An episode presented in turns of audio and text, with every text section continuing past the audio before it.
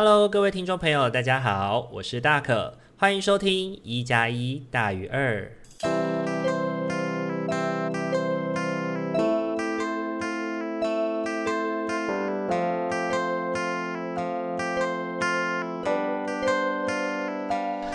Hello，各位听众朋友，大家晚安！欢迎大家又在礼拜天的晚上回到我们一加一大于二的节目当中。这个礼拜不知道大家过得好不好呢？这一周呢，大可生病了，感冒哦。那感冒的这几天呢，其实一直都没有办法好好的休息，因为半夜不知道为什么一躺下来准备睡觉的时候呢，就会开始咳嗽，疯狂疯狂的咳嗽。最高的记录有有一天，甚至我从十一点就试图躺上床睡觉，一直咳嗽咳咳咳，熬到了大概半夜三四点的时候，才真正能够睡着。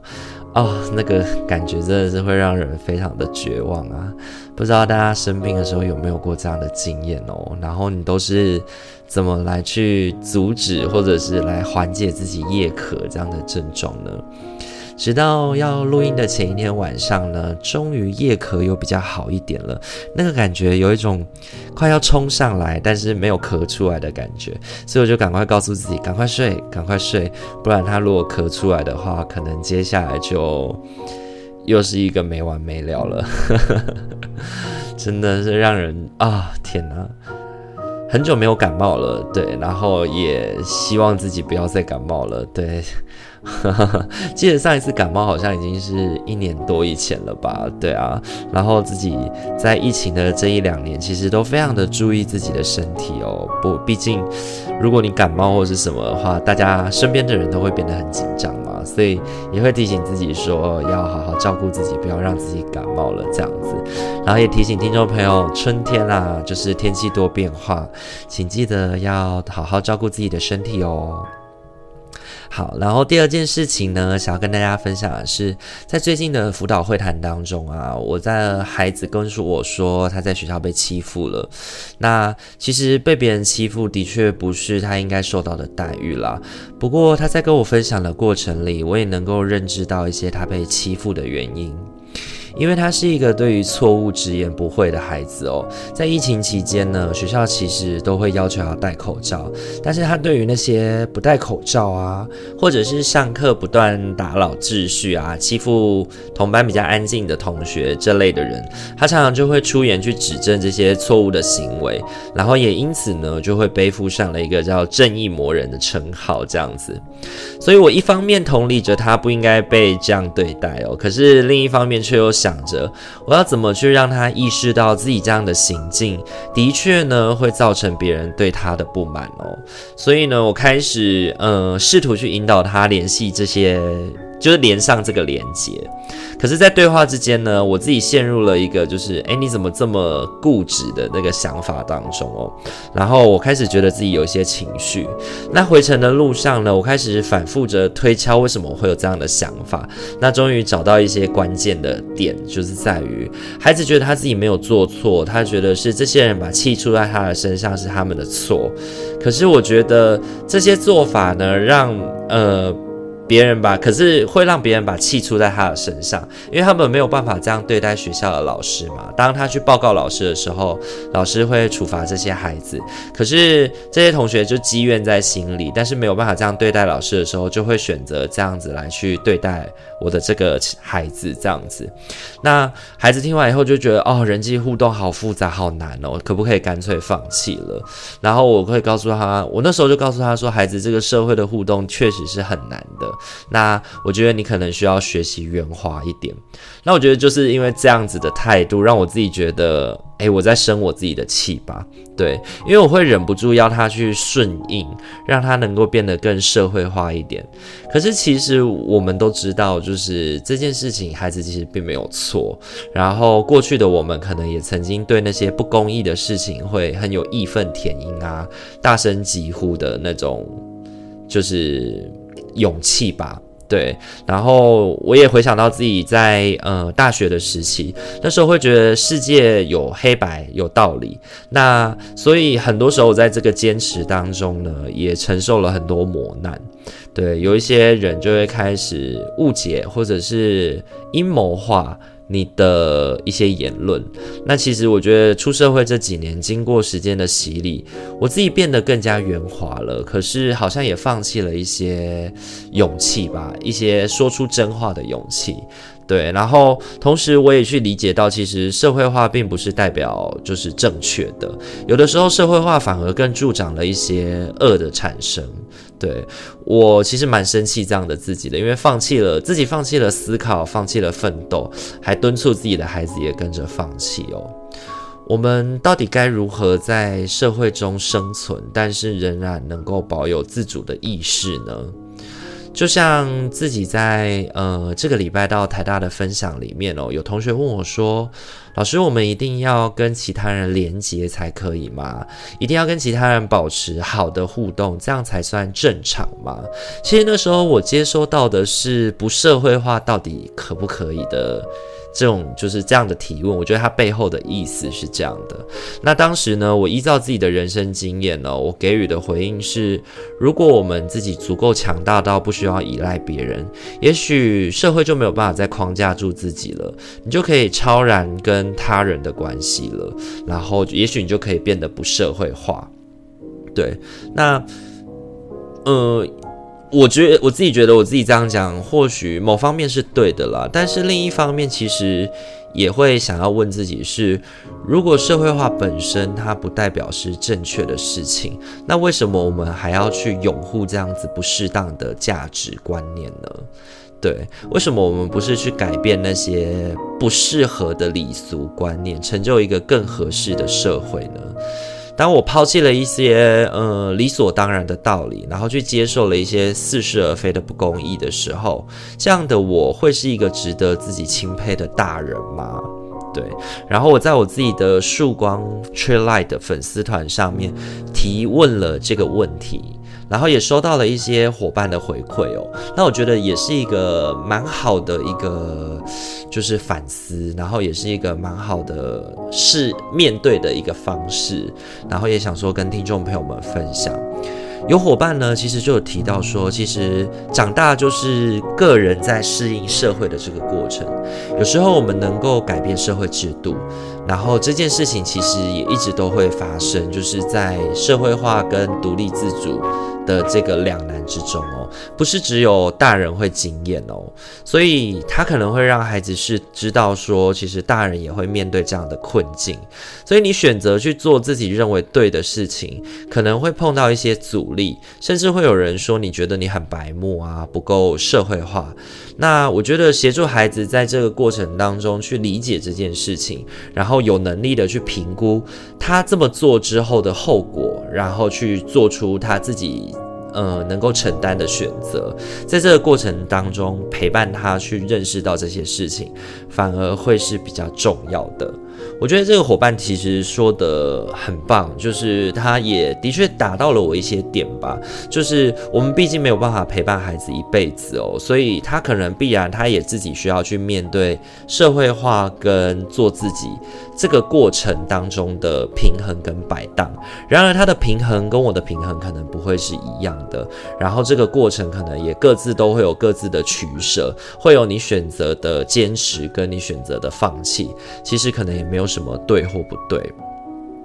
然后另外一个伙伴则是说呢，我觉得应该要让孩子认知到社会化是要不要社会化这件事情，各自会有什么好处跟坏处。因为社会化可能会让你失去一些些的自我，但呃也可能要去遵从一些你不是那么认同的价值。但是呢，你可以因此而享受社会规范带来的稳定跟保护的话，其实也是某方面有一些好处的。然而，如果你选择不要社会化，而是顺从你自己的信仰的话，那其实你可以拥有比较多的自我，但是可能你就会因此而不那么容易的去融入群体，甚至可能因此受到一些伤害。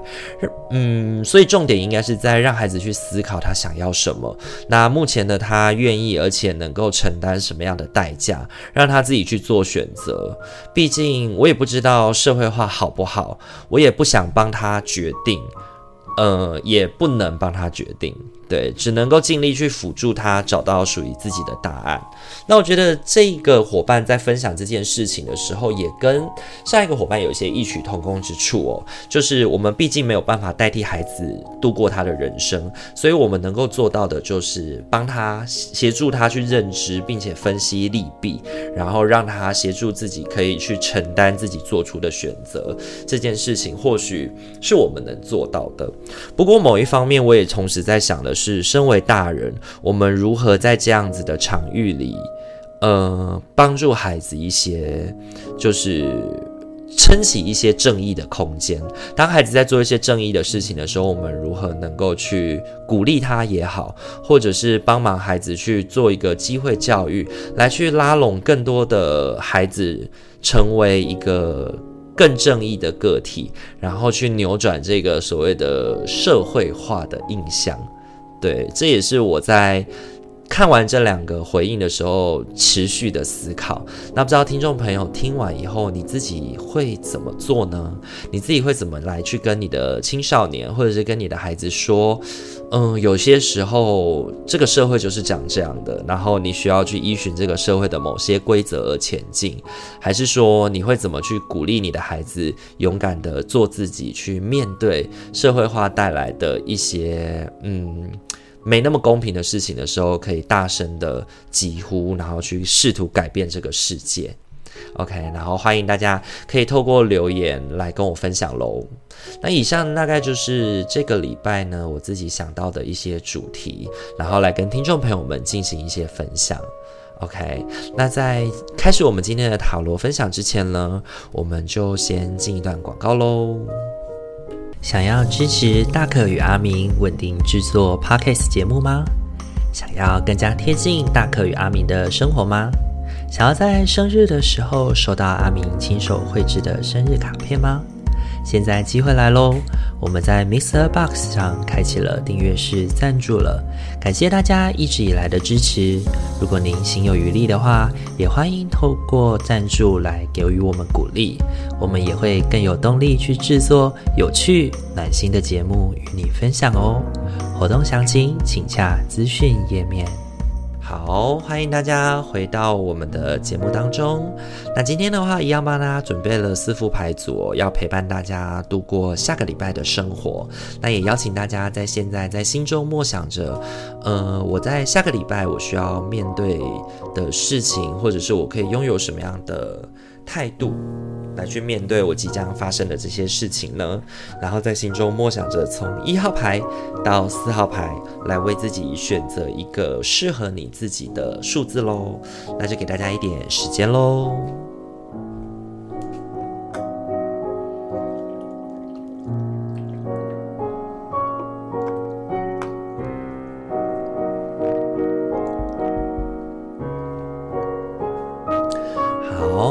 那我们要来揭晓这个礼拜的牌组的提醒喽。那首先是一号牌的伙伴，你抽到的天使牌是狮与兽。整个宇宙的运行周期如同你的吸气与吐气。当你只吐气付出，或只吸气接受时，你就和宇宙脱节。为了达到最佳的健康、能量状态及补充，你生命中的每次吸气。需要以一次的吐气来平衡哦。食与兽这张牌呢，呃，这个礼拜在带青少年课程的时候，也有孩子抽到哦。我觉得食与兽呢，要提醒我们的，真的就是不要只享受或只付出。它对于我们来说，可能会是一个我们需要去保持平衡的重点。那我觉得这一周呢，抽到了三张牌，也同时呢，在提醒我们这件事情哦。你抽到的三张牌呢，分别是圣杯九、正义。以及权杖皇后哦。那我觉得这个礼拜的一号牌伙伴呢，他是一个可以保有私心跟与他人共享成就的一周哦。这一周呢，我觉得一号牌的伙伴应该会过得蛮舒服的。有些事情我们可以随心而来，我们可以依照自己的意思前进，我们甚至可以享有比较多的优势地位哦。因为权杖皇后呢，她能够比较私心的面对自己的期待，然后去处理事情，所以我觉得整体来说应该算过得蛮舒服的。因为圣杯九呢，也是一种就是展现自己现在所拥有的状态，然后展现自己现在的成就感。那我觉得这些这两张牌其实都给我们处在优势地位的感觉。可是呢，其实你要记得事情是，事实不会一直都是这样子的，优势没有办法持续的保持，而且你现在拥有这些优势地位，其实也是你之前努力打下的成果。那我们当然能够去享受啦，适时的享受这些胜利的果实，或者是你努力之后带来的成果跟丰收哦。不过呢，不要过于沉溺在这个成果跟丰收当中哦。我觉得反而应该要趁着自己状态还不错的时候，乘胜追击，让自己可以一直保持在一个比较从容的地位里面，然后去享受在一个嗯。可以适度的休息，然后同时又可以呃保有一些努力的空间的这个过程，因为嗯，当你在休息的时候，别人还在持续前进，其实就慢慢的会追上你了。那可能你的就可能就生活就变得没那么有余裕吧。对，因为正义这张牌呢，其实也邀请我们要评估自己现在的情势，然后也去好好的看见你自己能够今日的收获，也正是因为你自己很努力的付出。天下没有白吃的午餐哦，所以呢，我觉得这一周呢，在对一号牌伙伴的提醒是：如果呢你自己前一阵子的努力有得到一些收获的话，你的确可以适时的放松休息一下下没关系。可是呢，也切勿记得不要，呃，请你一定要记得，不是切勿记得。对，请你一定要记得的事情是，不要恃宠而骄了，不要太过放纵你自己了，因为要保持优势，你需要持续的努力哦。那这个是给一号牌的伙伴的提醒。你抽到的天使牌是狮与兽。好，那接下来的话要轮到的是我们的二号牌的伙伴喽。二号牌的伙伴，你抽到的天使牌是专心服务。你的灵魂只渴望快乐的服务，沉浸在源源不绝的狂喜中。这样的流动持续地满足你所有的需求，在每个状态与你的所有作为中，都全神贯注地维持在狮与兽的流动。好，二号牌的伙伴呢，这一周抽到的是专心服务。那我觉得专心服务要提醒二号牌的伙伴是，如果世界在动荡的过程里，你也许没有办法想太多，你只能够做好你眼前可以做的事情。我很喜欢的一部 Webtoon 的漫画叫《引路人》哦，《引路人》里面呢，就曾经在这个最新的一话里面就提到说，呃，聪明的人会太过的去钻牛角尖，去不断的思考怎么样做才能够符合最大的利益。那也正是因为你自己这么的聪明，你才有机会，你才有方式可以去。呃，不断的做评估，然而呢，很多时候不断的评估，其实为了找出正确的解答，但是其实很多状况是没有正确解答的。那这个时候呢，想太多反而会容易让自己后悔。那你能够做到的呢？你能够做到的就是好好的评估眼前的状态，然后呃，甚至是相信你的伙伴，相信你的伙伴，然后站稳你的脚步，仔细的去面对你现在能够做到的事情。那我觉得这件事情就也很像现在要提醒二号牌的伙伴的，你抽到的三张塔罗牌分别是高塔、节制。以及权杖六这三张牌哦，我觉得这一周二号牌的伙伴呢，在生活当中可能会发生一些变化。那这些变化其实会让你自己在内外在变得不太容易平衡哦，内心呢反而会产生许多焦虑啊、紧张的感觉，那或者是会对于环境的改变开始产生一些无法适应的不良反应哦。那我觉得这应该这些反应、这些事情应该都是源自于大环境的面向产生的冲击跟调跟改变。那我觉得这对每一个人其实都有相应产生的一些副作用啦，可能是考试。考得很难啊，那每一个人可能都深陷其中，或者是公司可能现在面临了一个专案的困境，那每一个人可能都深陷在里面，就是深陷在这个苦楚里面。嗯、又或者是嗯、可能最近可能大家的士气比较低迷，那每个人其实都受到了不同程度的压力，那其实整个士气都处在一个比较低迷的氛围上面哦。那这个时候呢，我觉得就像我刚刚说的，就是没有最佳的解答。反而呢，这时候能够稳住你自己，专注在自己能够做好的事情上面，然后稳住脚步往前走的人，才是最终能够获得胜利的人哦。那二号牌的伙伴的这个处境也让我想到我很喜欢的一部宫廷剧叫《如懿传》。《如懿传》里面呢，有一个地方有一个桥段是有关于太后跟皇后哦，他们都不期待，他们都不希望自己的女儿远嫁到科尔沁部。但是呢，呃，如意就出了一个法子哦，就是说服太后说，你可以去在朝野当中放出风声，说请她许嫁自己的女儿这件事情，反而呢好处多了，皇帝就会开始有所忌惮，或者是皇后呢就会开始会觉得说，哎，既然太后已经稳住自己的脚步了，那富察反而富察家这些权贵为了不要落入就是。权贵的争夺当中的弱势地位，他们反而会更逼迫富察皇后要嫁出自己的女儿。那如懿在里面就有提到说，在这个动荡当中，反而能够稳住脚步往前走一步的人，才是最终能够留住自己女儿的人。那我觉得二号牌的伙伴呢，这个礼拜会遇到的状态就蛮像《如懿传》里面的这个桥段的。那所以要提醒二号牌的伙伴。面对情势的动荡不安的时候，心里面会有焦虑，会有忧愁，那些都是必然的。但是在这个时候呢，专注在自己能做好的事情上面，稳住脚步，才是上上之策哦。好，那这是给二号牌的伙伴的提醒。你抽到的天使牌是专心服务。好，再来的话，要轮到的是三号牌的伙伴喽。三号牌的伙伴，你抽到的天使牌是新伙伴。巧遇必有其原因，这是上天的安排，推动你愿望的实现。请留意我们送入你生命中的新成员，透过熟悉、亲切与安心的感觉，可使你认出他们。新伙伴呢，我觉得预示着伙伴的到来嘛。那伙伴的到来，可能是人的帮助，可能是物力。资金的协助都有可能哦。那既然有资金的协助，就不要只是单自己蛮干啦，不要自己蛮干。你抽到的三张塔罗牌呢，分别是权杖五、圣杯十。以及权杖十，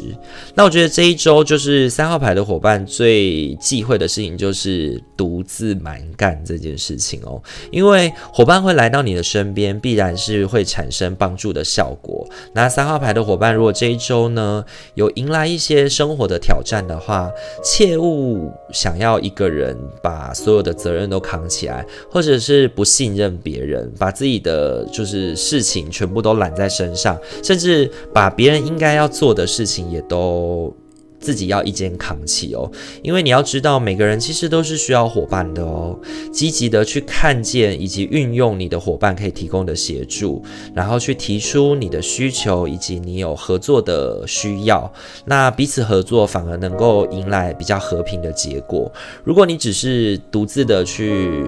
蛮横的去做很多的决定，甚至不跟自己的呃伙伴去进行。嗯，沟通的话，反而容易跟自己的伙伴，就是这些相遇的伙伴，或者是进来的资源，容易产生隔心的状态。这个隔心呢，就是隔着隔着心啦，就没有办法谈心的过程。因为圣杯十呢，其实也非常强调的是呃情感的交流，然后互动跟沟通这件事情，是一些比较柔性的能量。因为你在一个呃权杖五这些剑拔弩张啊，然后互相争夺一些可能专案的机会，或者是报告里面要一争高低的状态之下呢，你需要跟你的伙伴站在同一个阵线上，你们彼此要能够互通有无，要能够去了解彼此的想法，才能够让事情可以得到一个呃力上加力，然后如虎添翼的过程哦。所以呢，这一周三号牌的伙伴切勿要记得的就是，就是务必啦，务必要记得的事情，就是要能够去信任你的伙伴，然后不要把事情都揽在自己身上哦。当你遇到事情的时候，找到伙伴的帮忙，对你来说是非常重要的哦。这是给三号牌的伙伴的提醒。你抽到的天使牌是新伙伴。好，很快的又轮到的是我们最后一副牌喽。最后一副牌组呢是四号牌的伙伴。四号牌的伙伴呢，你抽到的天使牌是白日梦。如果你经常做白日梦，你会比较容易聆听与接收到我们的讯息。放松，敞开心胸接受，无需控制你的意念，只要留意任何的感觉、画面或是念头，就像在观赏一部电影。这就是创意所在。白日梦这张牌哦，我觉得这一周要提醒四号牌的伙伴呢，是你如果需要创新计划，如果你需要一些比较能够灵活的思考的话，反而让自己处在能够比较放松的状态里，比较容易达成你的期许哦。你抽到的三张，嗯，塔罗牌分别是宝剑侍从、星币三以及宝剑四。生活里的创意呢，其实来自于白日梦当中嘛。那在白日梦这张牌，其实有提醒你了。那星币三呢，其实提醒我们的是最近的协商，最近的与人互动当中呢，你需要跟人家不断的讨论要如何规划、计划一些事情。那宝剑侍从呢，其实提醒我们的是思想要能够灵活，你要能够自由的运用你的创意思考。那自由运用你的创意思考呢，其实需要依赖的是宝剑四，宝剑四呢是一个休息的牌组哦。那我觉得休息这张牌呢，它并不意味着放弃，或并不意味着就。不再做沟通，或者不再去努力，它反而呢要提醒我们的是短暂的休息，让我们能够起身，拿起身旁的宝剑，开始继续努力哦。而且呢，宝剑四呢，它也提醒我们的事情是，小小的休息是走未来更长远的路重要的关键，重要的关键。对，那如果你最近在跟人共商一些计划的时候，需要一些创新的想法，然后灵活的思维的话，请试着去放松你自己吧，给自己一个小小的休息，可以是一个小旅行，或者是到外地去散心走走，或者是来一个悠闲的下午茶时光，在这样的环境当中呢，反而能够让你产生灵感，或者是呢，跟你的伙伴呢，在比较能够让人感到放松的场合里面去。进行讨论，可能是在一些比较好的下午茶空间啊，或者是让彼此感觉到比较舒适的环境哦。反而在这样的环境里，你们放松下来，可以激发更多的讨论，你们的思想能够更加的开阔哦。那这个是给四号牌的伙伴的提醒，你抽到的天使牌是白日梦。